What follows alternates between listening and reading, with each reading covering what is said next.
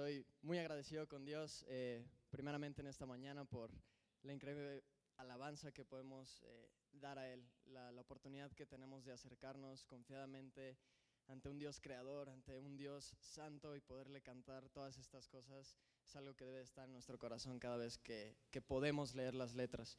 Y bueno, también agradecido esta mañana y con bastantes nervios de, de poder estar compartiendo de nuevo. Hace unos meses eh, Dios me permitió estar eh, compartiendo igual aquí un mensaje acerca de la iglesia de la Odisea. Y en esta mañana pues también viene, viene el reto de poder compartir realmente su palabra y que cada uno podamos actuar conforme lo que Él nos pide. Y bueno, para comenzar en esta mañana les voy a contar una anécdota mía. Así cada vez que, que me toque estar eh, dando una lección, una prédica, me van a ir conociendo mejor. La última vez eh, les conté un poco acerca de mi hermoso carácter de cuando no conocía a Cristo y en específico cómo me ponía cuando perdía en los juegos de mesa. Pero hoy vamos a subirle unos 20 escalones más a la importancia de lo que les voy a contar. Así que necesito que me presten mucha atención. Y creo importante a la hora de contar mi testimonio, cómo es que era mi carácter antes, cómo es que era antes y las cosas que viví antes. Y, y creo que a partir de esas cosas que viví, mi vida empezó a cambiar. Me convertí en un escudo con púas andante. A partir de ciertas cosas que empecé a vivir, eh, mi comportamiento empezó a cambiar. eh, empecé a, tomar decisiones en mi vida y empecé a decidir por mí mismo, sabiendo que yo era el único que importaba, yo era el único que podía hacer las cosas por mí, yo era el único que me podía sacar a mí a flote, a nadie más le importaba, a nadie más le interesaba. Entonces, mejor apartar a los demás y vivir concentrado en mí. Llegó un momento en mi vida, les estoy contando, no sé, yo tendría 13 años, ¿no? Imagínense el drama de un morro de 13 años, pero también eh, lo pesado que puede llegar a ser que una persona de 13 años piense, las personas solo están ahí para pasar un buen rato si están de lejos. Si les dejas entrar un poquito más en tu vida, las personas están ahí para hacerte daño. Y empecé simplemente a hacerme una coraza llena de espinas. Cualquier persona que se acercaba era rechazada. Porque yo sentía una necesidad cero de las personas. Yo no tenía una importancia de decir, sí, yo necesito tal persona, yo necesito... Realmente, mientras esa persona no afectara mi vida directamente, no me interesaba si existía o no. Y empecé a guardar eh, este carácter, empecé a hacerme duro y empecé precisamente a, a rechazar a las personas. Y creo que esta actitud me generó una de las luchas más difíciles que hoy en día tengo, que es el amar a los demás. Sobre todo cuando te das cuenta que la decisión de amar, porque no es un sentimiento, es una decisión. Cuando tú tomas la decisión de amar a una persona, es entregar todo de ti, sin importar lo que la otra persona está dispuesta a dar, sin importar lo que la otra persona te pueda llegar a hacer. Y ese es el problema, eso es lo difícil de la situación. Voy a estar haciendo algunas pausas porque todavía estoy un poco enfermo, entonces se me reseca la garganta, entonces para que no se desesperen voy a estar tomando agua. Y, y cuando entendí esta parte de, de Dios, cuando te dice, ama a tu prójimo, ama a las demás personas, porque de esta manera es como van a conocer que tú eres un verdadero seguidor, fue donde todo se, se puso tenso. Eh, Estoy muy agradecido con Dios porque a partir de, mi ministerio con el grupo de jóvenes, eh, a raíz de que entré a, a, la residencia pastoral, Dios ha trabajado mucho en mi carácter y me ha permitido entender que cada persona es un mundo diferente.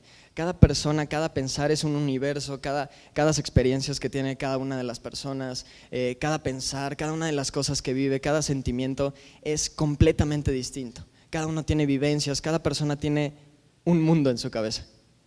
Y acercarte a una persona y preguntarle cómo estás, acercarte a una persona y decirle no estás solo, hace una diferencia enorme. Porque sí, tal vez conozco tu sentir, tal vez no lo conozco, pero Dios conoce perfectamente tu sentir. Y Dios no te ve como la basura que somos, porque eso es lo que somos. Somos gente que fallamos. Somos gente que sí, tal vez yo en mi perspectiva era de, uh, que nadie se acerque porque todos son unos malditos y todos son unas personas que me hacen daño pero ella era la primera persona que cuando alguien se me acercaba, le hacía daño. Y Dios no nos ve con esos ojos, nos ve con ojos de, de amor, de gracia, de misericordia. Y esa es la manera en que Dios me decía, ¿sabes qué? Yo así te recibí, recibe a las demás personas. Y, bueno, o sea, ¿por qué les cuento todo esto? No nada más es para perder tiempo. Para perder tiempo viene lo demás, esta solo es mi historia. Pero, no, es broma. Eh, realmente, eh, hoy, hoy vamos a seguir con la serie de esferas y, y vamos, ahí tengo un gráfico eh, que hice, unos dibujos que hice para poder ilustrar un poco lo que vamos a estar viendo. Pero hoy vamos a ver el tema de unos con otros. Y las esferas que vamos a analizar, la relación que vamos a analizar entre las tres esferas es el Espíritu Santo, el individuo o el miembro y el cuerpo de Cristo. Y a raíz de este tema, tal vez se nos van a contestar muchas preguntas. Eh, y, quiero ahora, voy a hacer algunas preguntas y tal vez algunos nos hayamos hecho. Eh, quiero que pensemos si aún son preguntas que tenemos, porque creo que es algo que, que Dios puede ir revelando a través de este tema. Y no sé, lo primero que se me venía a la cabeza era, ¿cuál es la razón por la cual nos congregamos? No sé, hay un momento en mi vida en el cual simplemente me senté y dije, a ver, a ver, ¿por qué me paro a las 7 de la mañana a bañarme, a ir a un lugar en donde tengo que ver caras, saludar a todos, eh, bañarme temprano, desayunar, estar aquí preparando, estar con la otra persona, con este, con el otro y salir otra vez en la tarde? Sin ¿No sería más fácil simplemente agarrar, sentarme en mi casa, abrir la Biblia y, ah, qué padre, y cerrarla? No sé. ¿Alguna vez han preguntado por qué es que realmente nos congregamos? Otra pregunta, ¿por qué es que nos llamamos familia o hermanos? ¿De dónde salió todo esto? O sea, ¿por qué es que realmente nos llamamos familia a pesar de que no me parezco a, esa persona? Eh, ¿De dónde viene el hermano, ¿no? el brother? ¿De dónde salió todo eso? ¿no? Eh, cuál es mi propósito en esta iglesia, o tal vez por qué es que la labor que estoy haciendo en esta iglesia no es la que yo quiero. ¿Por qué no tengo el don de la persona que está ahí? ¿Por qué no toco la batería como tal persona? ¿Por qué no estoy haciendo? Y son preguntas que a veces atacan nuestra mente. Y es, algo que les pido que prestemos atención para también ir resolviendo lo que va sucediendo. Así que antes de comenzar eh, con la lectura, si pueden ir buscando Efesios 4, 1, 16, va a pasar aquí atrás. Y, antes de empezar me gustaría orar para que también Dios nos guiara. Perdón.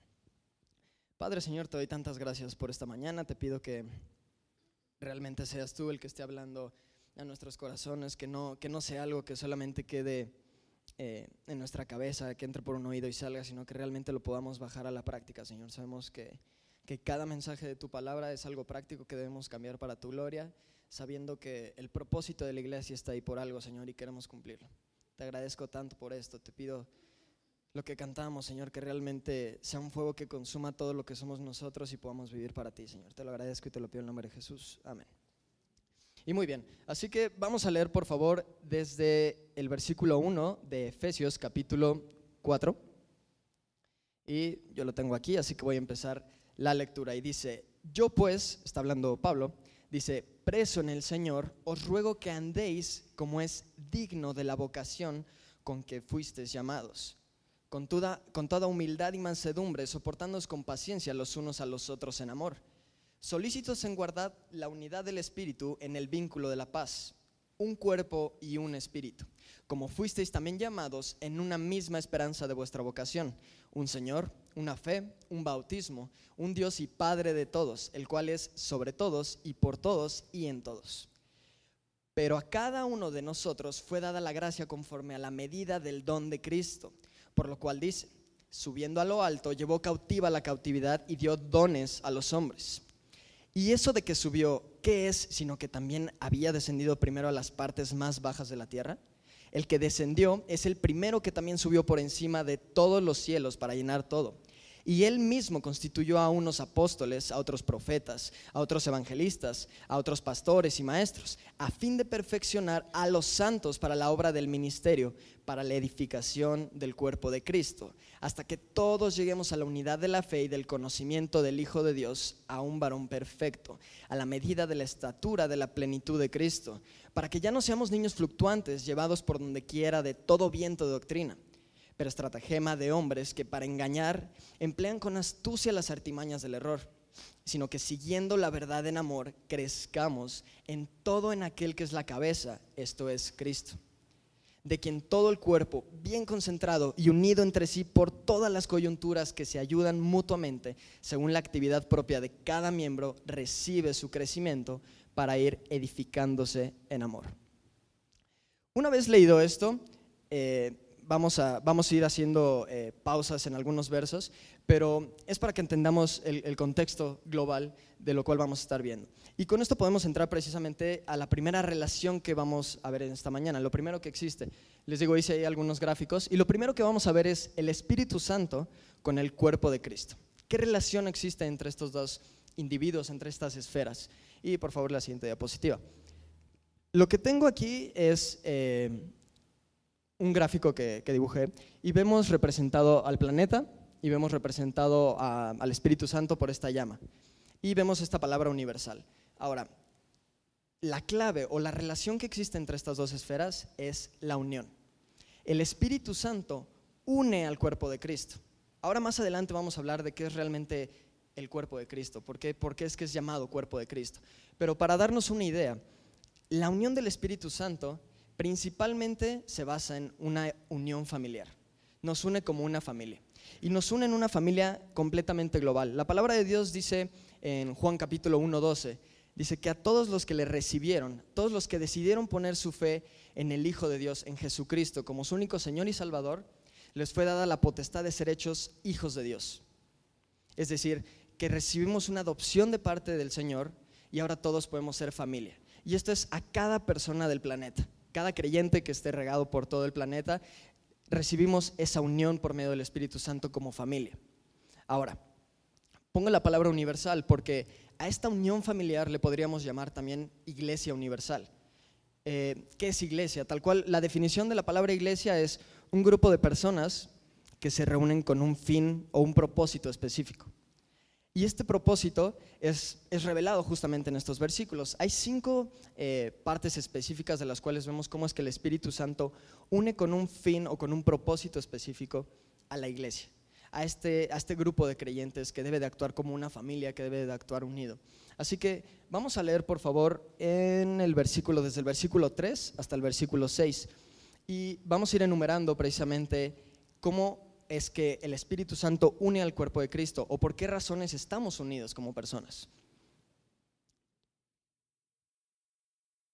Dice, versículo 3, solícitos en guardar la unidad del Espíritu en el vínculo de la paz, esta unión un cuerpo y un espíritu. Como fuisteis también llamados a una misma esperanza de vuestra vocación, número uno, esperanza, eh, un Señor, número dos, una fe, tres, un bautismo, cuatro, y quinto, un Dios y Padre de todos, el cual es sobre todos y por todos y en todos. Así que no solamente estamos aquí porque pisar la iglesia nos hace personas más santas, porque entrar al auditorio, con eso ya agradamos a Dios, ¿no? Poner un pie encima, llegar a las, ¿qué? 10 y 5 para, para, poder entrar bien al servicio y de esa forma, pues ya, ¿no? Honro a Dios, aquí sirve de que me vengo a dormir, lo que no dormí en el fin de semana. No funciona de esta forma. Estamos aquí con este propósito de poder tener la misma meta, el mismo propósito y reunirnos y tener una mente clara acerca de cuál es nuestra esperanza como familia, como unión, cuál es, quién es nuestro Señor, cuál es nuestra fe, cómo es nuestro bautizo, cómo es ese pasado y cómo es esa resurrección que tenemos de nuevo, tener bien claro eso y quién es Dios. Entonces, vemos esta parte tal vez un poco eh, teórica acerca de cómo maneja el Espíritu Santo esta unión, cómo es que estamos unidos por medio de Él. Y vamos a pasar a la segunda eh, en relación que puede existir entre las esferas. Y lo siguiente que les quiero mostrar es el Espíritu Santo relacionándose con el individuo o con el miembro, es decir, con cada uno de nosotros. Ahora, lo que necesito que vean es que en los gráficos quise como representar la forma eh, de un zoom, un aumento acerca de, de la imagen. Y si le puedes dar por favor la siguiente. Entonces, lo que vemos es el planeta Tierra, el Espíritu Santo. Quiero que en su mente podamos imaginar un zoom en el planeta Tierra. Entonces, si le puedes dar la siguiente, por favor. Y lo que vamos a encontrar es esto, el Espíritu Santo interactuando con cada uno de los individuos. Ya vimos que, engloba la parte universal, ya vimos que engloba la parte de la unión, pero ahora, ¿qué, qué sucede con el individuo? ¿Qué sucede con cada uno de nosotros sobre el Espíritu Santo? Mm, creo que para poder aclarar primero algunos puntos, es eh, importante entender que sí, leíamos en Efesios que Cristo es el que da dones, Cristo es el que nos capacita, pero es todo a través del Espíritu Santo que sucede esto. Tengo algunos versículos para poder respaldar un poco la idea, pero es importante entender esto por lo que leíamos en Efesios. Entonces, mm, sí, primero, si me pueden acompañar por favor a 1 Corintios 12:4, sin quitar su dedo de Efesios. Hoy vamos a estar leyendo un poco para que no nos durmamos, vamos a estar buscando algunos versículos.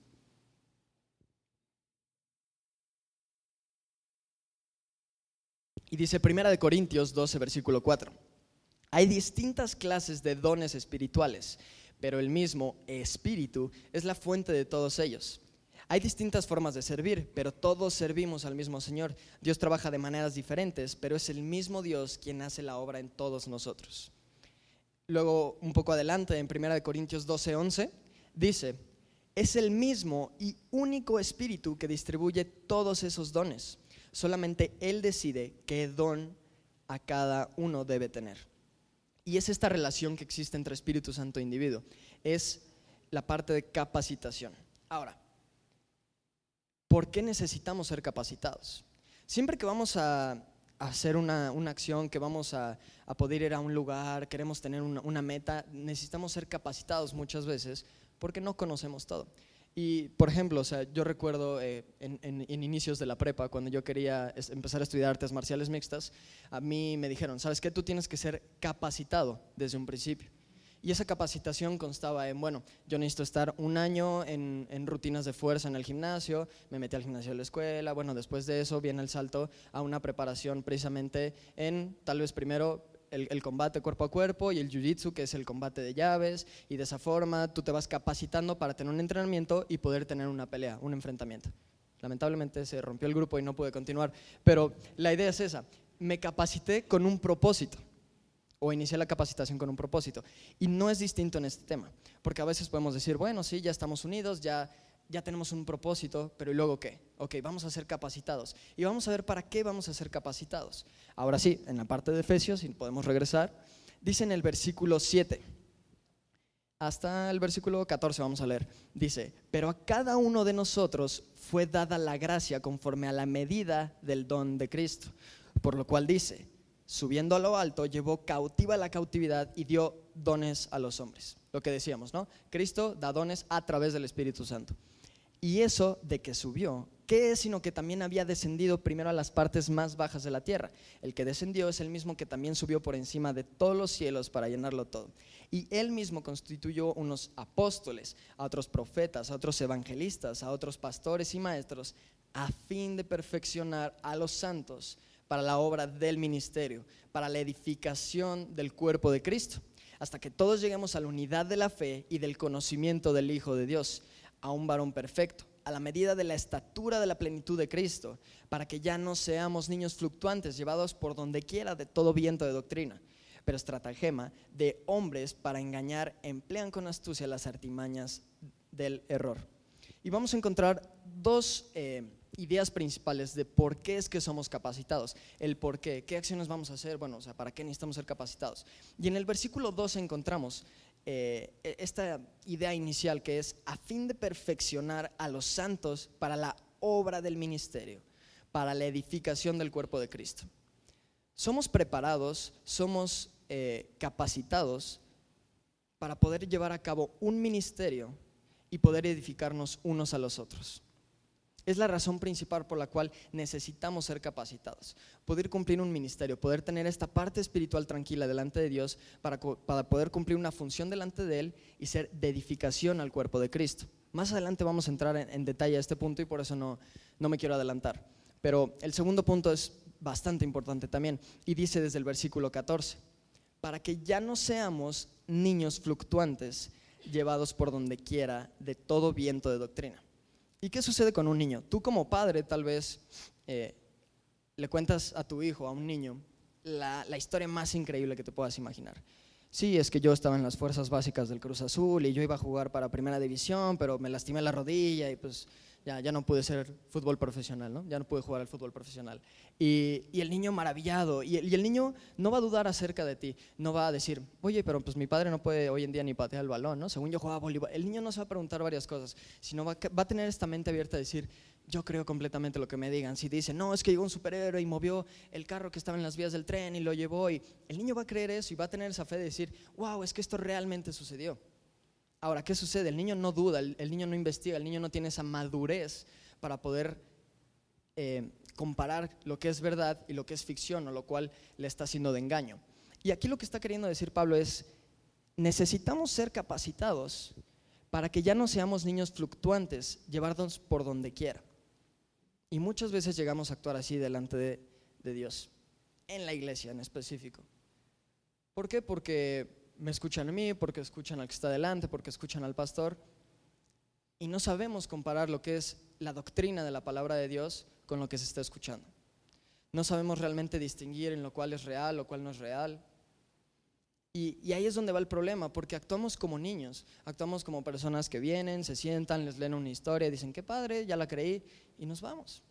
Y no es la idea, dice, para no ser llevados por donde quiera de todo viento de doctrina. Una situación que, que, que pasaba en estos tiempos era precisamente esto, ¿no? Llegaba Pablo, compartía el Evangelio, eh, bueno, Dios es esto, la palabra de Dios, eh, me voy, tengo que irme a otro lugar a compartir. Tú quedas como maestro, tú quedas como maestro, y de repente estas personas pues sí quedaban un poco así de, bueno, bueno, ¿cómo lo vamos a hacer? Vamos a estudiar, vamos todos juntos, vamos. Pero se empezaban a levantar personas que empezaban a cambiar doctrinas, empezaban a cambiar cosas clave de la palabra de Dios y se empezaban a guiar por, por otros caminos que no eran los establecidos por parte de Dios. En, Corintios, de hecho, Pablo hace una amonestación fuerte. Dejemos de jugar como si fuéramos niños eligiendo de, ay, yo soy amigo de Pablo, yo solo sigo lo que dice Pablo, yo soy eh, amigo de tal, de cual, ¿no? Yo de Alex, lo que dice Alex, yo solo lo del pastor Alex, porque Pablo tiene ideas bien raras. No es eso, no es eso, sino poder estar unidos realmente en una doctrina. Y es a lo que se refiere, poder tener ese crecimiento, esa madurez espiritual para el día de mañana cuando una persona te pregunta en qué crees, tu respuesta no sea, ah, yo creo lo que Conexión Vertical cree. Que tu respuesta sea, yo creo en el Hijo de Dios por esto, por esto, por esto. Que tengamos esa madurez para poder discernir en lo cual es un, una verdad espiritual y lo cual no es. Así que bueno, ya tenemos el por qué estamos unidos, el cómo somos capacitados, el, por qué estamos capacitados, pero leíamos acerca del cuerpo de Cristo. ¿Qué es esto del cuerpo de Cristo?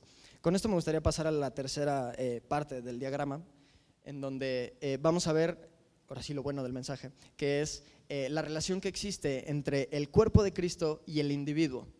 Entonces, volvamos a hacer un zoom en, en las personas, en la parte derecha, y veamos cómo eh, se convierte el, tal vez los individuos en un grupo selecto de unos con otros.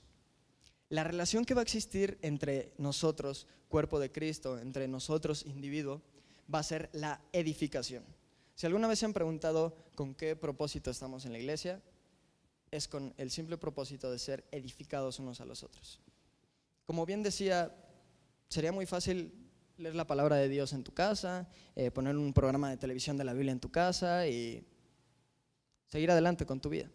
Pero es aquí donde tallamos con las personas, donde conocemos ministerios, donde nuestro carácter se pone a prueba y crecemos en edificación o deberíamos de crecer en edificación. Si me pueden acompañar al versículo 15 de Efesios, por favor, para terminar de leer esa parte que sería eh, del 15 al 16.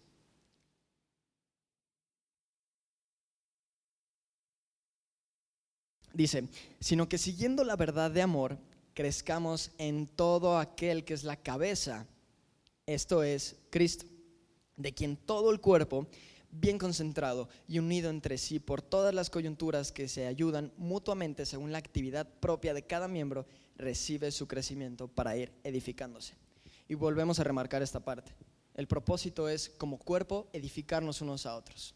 Vamos a entender un poco más la descripción de la Biblia del cuerpo. Y tal vez al preparar el mensaje yo decía, bueno, ¿cómo puedo explicar un poco mejor esta parte del cuerpo? Y al encontrarme con este versículo me di cuenta que no había mejor forma de explicarlo. Eh, vamos a 1 Corintios, versículo 12, perdón, capítulo 12, del versículo 12 al 24, por favor. Eh, les voy a pedir que presten atención porque yo lo tengo en la nueva versión eh, internacional, me parece, o en la nueva traducción viviente, pero atrás seguramente aparezca en Reina Valera. Es lo mismo, solo es otra versión. Presten mucha atención. Dice, el cuerpo humano tiene muchas partes, pero las muchas partes forman un cuerpo entero. Lo mismo sucede con el cuerpo de Cristo. Entre nosotros hay algunos que son judíos y otros que son gentiles, es decir, gente que no era judía. Algunos son esclavos y otros son libres, pero todos fuimos bautizados en un solo cuerpo por un mismo espíritu y todos compartimos el mismo espíritu. Así es, el cuerpo consta de muchas partes diferentes, no de una sola parte. Si el pie dijera, no formo parte del cuerpo porque no soy mano, no por esto dejaría de ser parte del cuerpo. Y si la oreja dijera, no formo parte del cuerpo porque no soy ojo, ¿dejaría por esto de ser parte del cuerpo? Si todo el cuerpo fuera ojo, ¿cómo podríamos oír? O si todo el cuerpo fuera oreja, ¿cómo podríamos oler? Pero nuestro cuerpo tiene muchas partes y Dios ha puesto cada parte justo donde Él quiere. Qué extraño sería el cuerpo si tuviera una sola parte. Efectivamente hay muchas partes, pero un solo cuerpo. El ojo nunca puede decirle a la mano, no te necesito. La cabeza tampoco puede decirle al pie, no te necesito. De hecho, algunas partes del cuerpo que parecen las más débiles y menos importantes, en realidad son las más necesarias.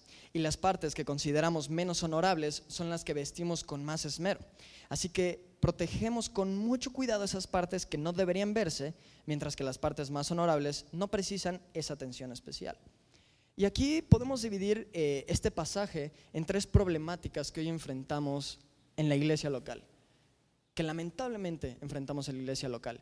Mm, lo que podemos ver aquí es un cuerpo, algo que trabaja en equipo, algo que, como dice Efesios, está unido por coyunturas, está unido con un propósito. Ahora, yo no sé cuántos en la escuela, en la universidad, en el trabajo, eh, trabajan de esta forma, en equipo. Son de las cosas más difíciles de hacer en toda la vida, trabajar en equipo. ¿Por qué? Porque son cabezas pensando, porque son talentos distintos, porque son enojos distintos, porque es muy difícil trabajar en equipo y, se vuelve eh, una pelea constante. Ahora, cuando el equipo se logra organizar y hace el trabajo, es el mejor trabajo que uno puede hacer. Y es la idea que está generando aquí. Y, es decir, bueno, vamos a trabajar en equipo, vamos a hacer las cosas en equipo, pero hay tres problemáticas. La primera problemática es necesitamos de todos. Eh, un poco de lo que explica Pablo, de las referencias que da con estas partes del cuerpo, es cuando de repente la oreja le dice a la pierna, ¿sabes qué? No te necesito para, para ser un cuerpo yo. O cuando el ojo le dice eh, a la boca, ¿sabes qué? No te necesito para ser un cuerpo yo. Y muchas veces así actuamos dentro de la iglesia local. Eh, no, ¿sabes qué? Esta persona no es necesaria. Eh, no, este ministerio es realmente lo importante. Esto es lo que debe contar, esto es lo que no debe contar. yo no necesito de ti para que me edifiques.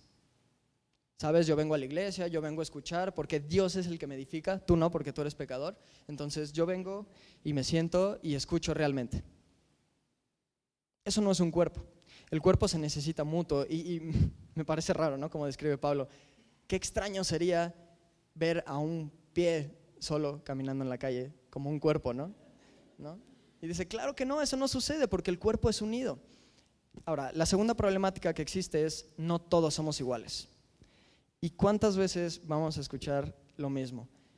Ay, cómo me gustaría poder estar en el área de servicio de Obi. Y se la pasa tan bien en la batería, seguramente eh, sí, ¿no? Solo vive su vida feliz y llega y toca y cotorrea con los chavos. Y las cosas no son así. Miren, yo aquí de Ujier y yo tengo que estar entregando folletos. Y... No todos somos iguales. Todos tenemos una función específica que dice, ¿Qué sería el cuerpo, eh, la nariz? Si no tuviéramos ella, si no tuviéramos la nariz, pues no podríamos oler. ¿Qué sería del, oído en un cuerpo eh, si no estuviera? No podríamos escuchar. Ahora, imagínense esta situación en la cual cada persona que entrara a conexión vertical fuera baterista. ¿Cómo sería esto? Sería una locura, sería como el Congo, ¿no? Todo el mundo así me imagino con sus bongos, con baterías. ¿Y, ¿Y qué pasaría? No habría predicación, no estarían los pisos limpios, no habría una organización, no habría café, no habría... ¿Por qué? Porque el talento de cada uno es ser baterista, entonces todos vamos a ser bateristas. ¿Qué pasaría si todas las personas que metiéramos un pie dentro de conexión vertical fuéramos predicadores y, grandes pastores? no habría evangelistas, no habría un grupo de personas que se encargan de evangelizar afuera, no habrá un grupo que se encarga de exhortar a las personas. Cada uno tiene un propósito y dice aquí mismo, eh, ya lo vimos en Corintios y lo vemos aquí de nuevo cuando dice, según la necesidad del cuerpo y según como el Espíritu Santo quiere y como Cristo quiere, reparte esos dones. Cristo nos ha dado a cada uno, eso no te quede ni la menor duda. No, es que yo no tengo talento, yo. Hay maneras de descubrirlo. La primera manera de descubrirlo es poniendo tu ser en servicio, porque de esa manera es la única forma en que vamos a encontrar cuál es tu don, cuál es tu servicio, cómo es la forma de actuar dentro de la iglesia, cómo puedo edificar a los demás. Y bueno, no me quiero clavar mucho en esto, pero dice, el tercer punto es, no todos valoramos, no todos somos valorados de la misma forma. Y, creo que va en aumento igual eh, la problemática. Y esto es algo que saltamos. Muchas veces cortamos hasta el versículo 21 y hasta ahí damos el mensaje. Pero me encanta porque dice, de hecho algunas partes del cuerpo que parecerían las más importantes son las que menos vista y la que menos atención debería de cobrar en nosotros. Ahora, les voy a hacer una pregunta y no quiero que me malinterpreten. ¿Está bien si de repente se han acercado con, los pastores y llegan y, pastor, muchas gracias por este mensaje, porque, oh, su don, Dios eh, tocó mi corazón y yo tenía esta problemática y ahora escuchando. Está bien, está bien hacer eso, no quiero que me malentiendan. Pero, ¿cuántas, es más, ¿Quién conoce de aquí quién hace la limpieza cada semana de toda la iglesia? No solo de local, de toda la iglesia. Si puede levantar la mano. No pasamos de las más de 10 manos. ¿Cuántas veces nos hemos acercado? Y me incluyo, cuando les hago estas preguntas es porque ya me las hice. ¿Cuántas veces nos hemos acercado a agradecerle a esa persona y decirle, gracias porque mi asiento no está sucio cuando vengo a la iglesia, gracias porque cada vez que traigo un invitado el suelo está limpio, porque las sillas están organizadas, ¿Cuántas veces nos hemos acercado con las personas del café? Oye, gracias, eh, hoy el café no está tan bueno, pero gracias porque no tenemos galletas, ¿no? ¿Cuántas veces nos hemos acercado a, preguntar realmente, oye, ¿te ayudo en algo? Y, y es a lo que vamos. No todos tienen la misma importancia, no todos tienen a nuestros ojos pero para Dios es una edificación mutua, en la cual cada persona de las que estamos aquí sirve con un propósito y es unida. Así que bueno, ya, tenemos la parte linda o no tan linda de debemos trabajar en equipo, pero ¿cómo lo debemos de hacer? Preparé por último una tabla, un gráfico que hice, espero que, se vea bien ahí en, grande atrás.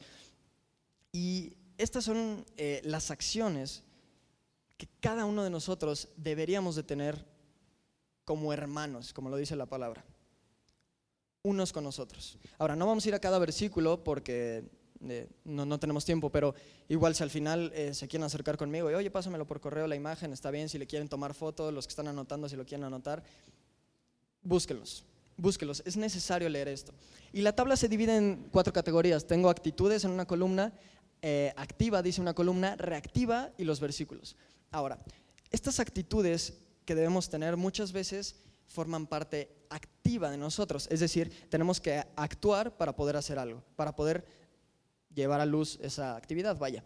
Y, por ejemplo, la paz, eh, una actitud de paz es algo que debe de nacer de uno y, hacerlo, una actitud de amor, una actitud de vivir sin juicio, una actitud de soportar a los demás, pero cuando llegamos a aceptar, y con aceptar eh, me refiero a poder aceptar dentro de la familia a una persona que es distinta a mí, ya no depende solamente de una actitud que hoy voy a hacer, sino de una eh, reacción, de cómo va a ser mi reacción al estar enfrentándome a esta situación.